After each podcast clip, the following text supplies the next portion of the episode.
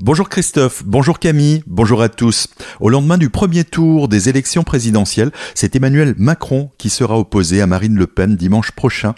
Ici, en Alsace, comme partout ailleurs, la participation était en forte baisse. Dans le Bas-Rhin, c'est Marine Le Pen qui est arrivée en tête avec près de 31%, suivi d'Emmanuel Macron avec un peu plus de 30% et Jean-Luc Mélenchon totalise, lui, un peu plus de 11%. Dans le Haut-Rhin, c'est Emmanuel Macron qui arrive en tête avec 28% talonné par Marine Le Pen avec quelques voix d'écart et Jean-Luc Mélenchon fait mieux que dans le Bas-Rhin avec un peu plus de 15%. Emmanuel Macron devance Marine Le Pen en ville, sauf à Mulhouse où c'est Jean-Luc Mélenchon qui arrive en tête et inversement dans les campagnes, c'est Marine Le Pen qui arrive très souvent en tête. Après les élections présidentielles, les élections législatives se tiendront les 12 et 19 juin dans la cinquième circonscription du Bas-Rhin, celle de Célestin Erstein. Plusieurs candidatures se sont déjà profilées. C'est le cas de celle d'Angelo Herrera Muller, premier adjoint à Bar, avec sa suppléante Clotilde Subtar, commerçante à Célestat. Il souhaite faire de la politique autrement on l'écoute. Nous ne sommes pas des professionnels de la politique avec Clotilde et nous voulons très humblement euh, professionnaliser la politique. Nous avons trois leviers, trois socles de notre projet qui seront euh, présentés euh, aux électeurs tout au long de nos visites. Ces trois socles, et Dieu sait que tous les autres sont importants, mais les trois socles de ce projet, c'est favoriser la dynamique de l'emploi. On parle de travail, d'insertion, d'emploi, de développement, de pouvoir d'achat.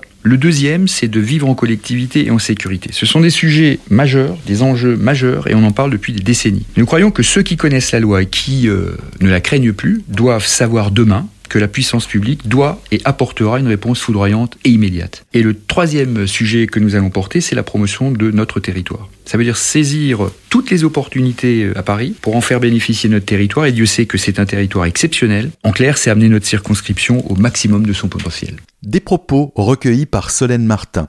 Retrouvez l'intégralité de cet article sur notre site azur-fm.com dans la rubrique Élections législatives 2022. Colmar, pour la 39e fois, les antipasses ont manifesté. Ce samedi, environ 220 personnes étaient au rendez-vous.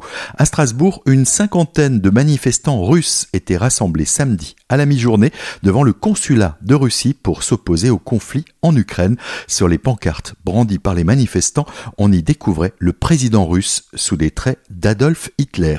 À son tour, la vallée de Villers a accueilli samedi plusieurs familles ukrainiennes, 26 personnes au total qui seront rejoints dans les jours à venir par 14 autres personnes. Dans notre vallée, il y a de la place et de l'emploi. Nous ferons donc tout notre possible pour leur permettre de s'insérer au mieux, promet Serge Janus, le président de la communauté de communes de la vallée de Villers. Macabre découverte à Winsenheim, un homme de 58 ans a été découvert mort par des promeneurs samedi après-midi dans la forêt, pendu à un arbre à proximité du château du Flixbourg, à Sulzeren. C'est un jeune homme de 19 ans qui a été victime d'un malaise samedi vers 14h30 sur le GR 532 au col du Wetzheim. Les secouristes du peloton de gendarmerie de haute montagne et les sapeurs-pompiers sont intervenus. La victime a été transportée à l'hôpital de Colmar.